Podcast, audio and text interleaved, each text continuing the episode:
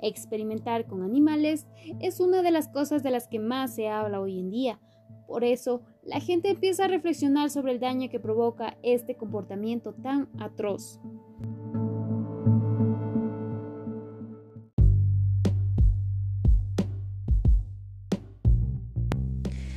Hola, bienvenidos a nuestro primer podcast. Hoy discutiremos acerca de los experimentos realizados con animales e intentaremos discutir aspectos positivos y negativos del tema propuesto.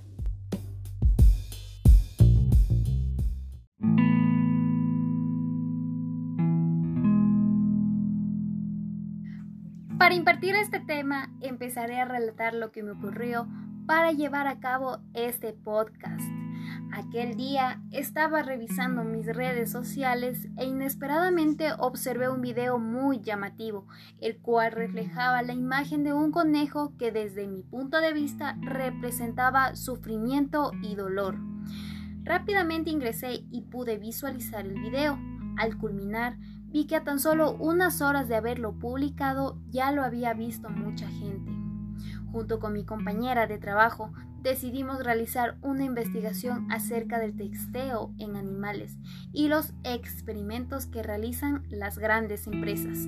Encontré un sinnúmero de sitios web que daban esta información e imágenes que estaban censuradas porque su contenido era muy fuerte. Ahí fue cuando me di cuenta de la maldad que cometemos solo para satisfacer nuestras necesidades y posteriormente gustos. A este suceso lo denominan vivisección, el cual es el nombre técnico de la experimentación con animales a nivel científico. Esta es una metodología de prueba muy común en la actualidad. Durante muchos años ha generado beneficios en el mundo de la ciencia, la tecnología y la industria.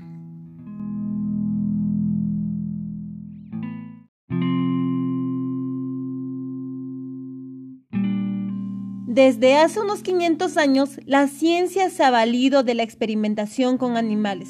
Al principio, la finalidad era conocer a cabalidad la fisionomía de tales especies para comprender mejor la del humano. Además, con el tiempo se fueron utilizando para comprobar el efecto de diversas sustancias con esos organismos. Se pensaba que tales reacciones podrían repetirse en seres humanos. La revolución industrial trajo consigo la continuidad de tales experimentos. Los nuevos medicamentos necesitan ser testeados porque los investigadores deben medir tanto los efectos beneficiosos como los nocivos de un compuesto sobre un organismo completo.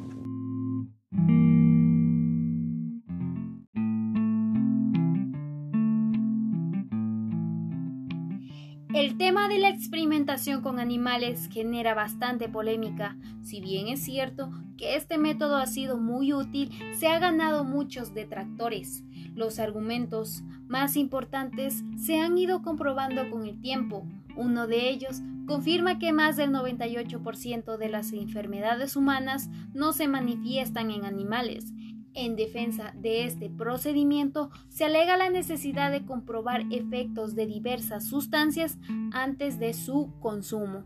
Sin embargo, esto conlleva la exposición innecesaria al sufrimiento de las especies con las que se experimenta. Muchos son afectados, perforados, inducidos al coma, electrocutados y millones mueren a diario.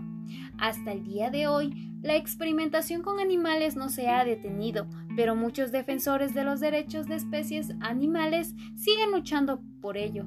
Para este punto, hay muchas pruebas que pueden analizarse con programas informáticos especializados.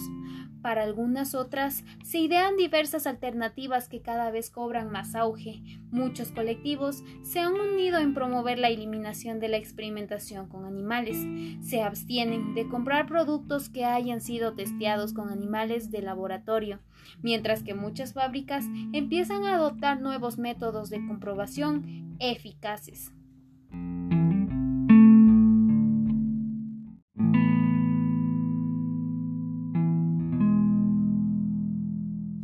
Desde mi perspectiva, el corto animado del conejo Ral dio mucho de qué hablar esta semana, al poner de manifiesto la realidad que viven muchos animales usados en el testeo de productos cosméticos y alimenticios.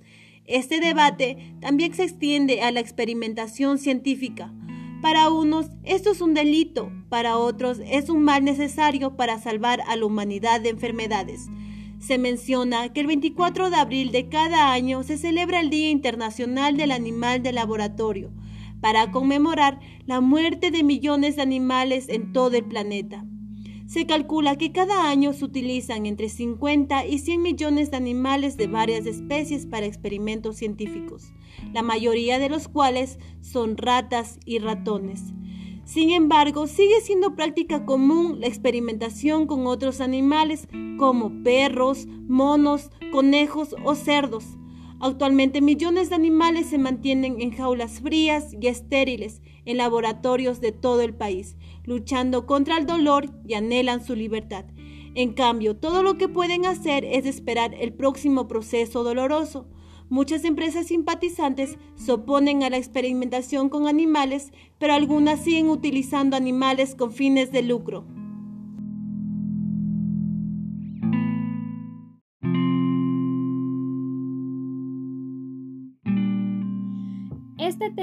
Es muy delicado, ya que se trata de matar a seres indefensos que solo quieren vivir su vida como normalmente lo hace un animalito.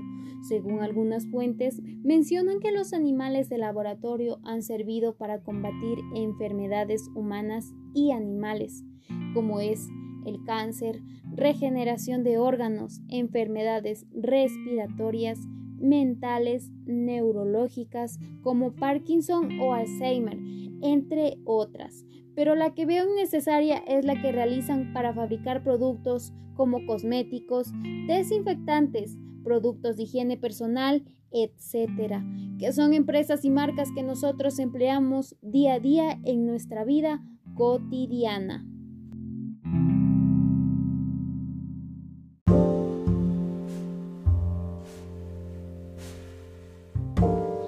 Bueno amigos, esto es todo por hoy. No se pierdan el próximo episodio de nuestro podcast llamado Ecoanimal, en el cual seguiremos informándoles acerca de los temas relacionados a la experimentación animal. También recuerden tomar todas las precauciones ante esta pandemia y no olvidar que agua más jabón igual menos virus.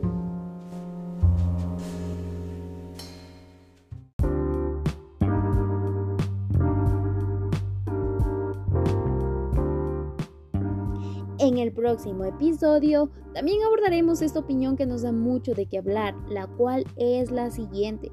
Los animales son seres sintientes y sufren igual que nosotros. El objetivo ideal sería llegar a un reemplazo total de su uso en investigación. Pero, ¿es esto realmente realizable a corto o medio plazo? Espero tu respuesta.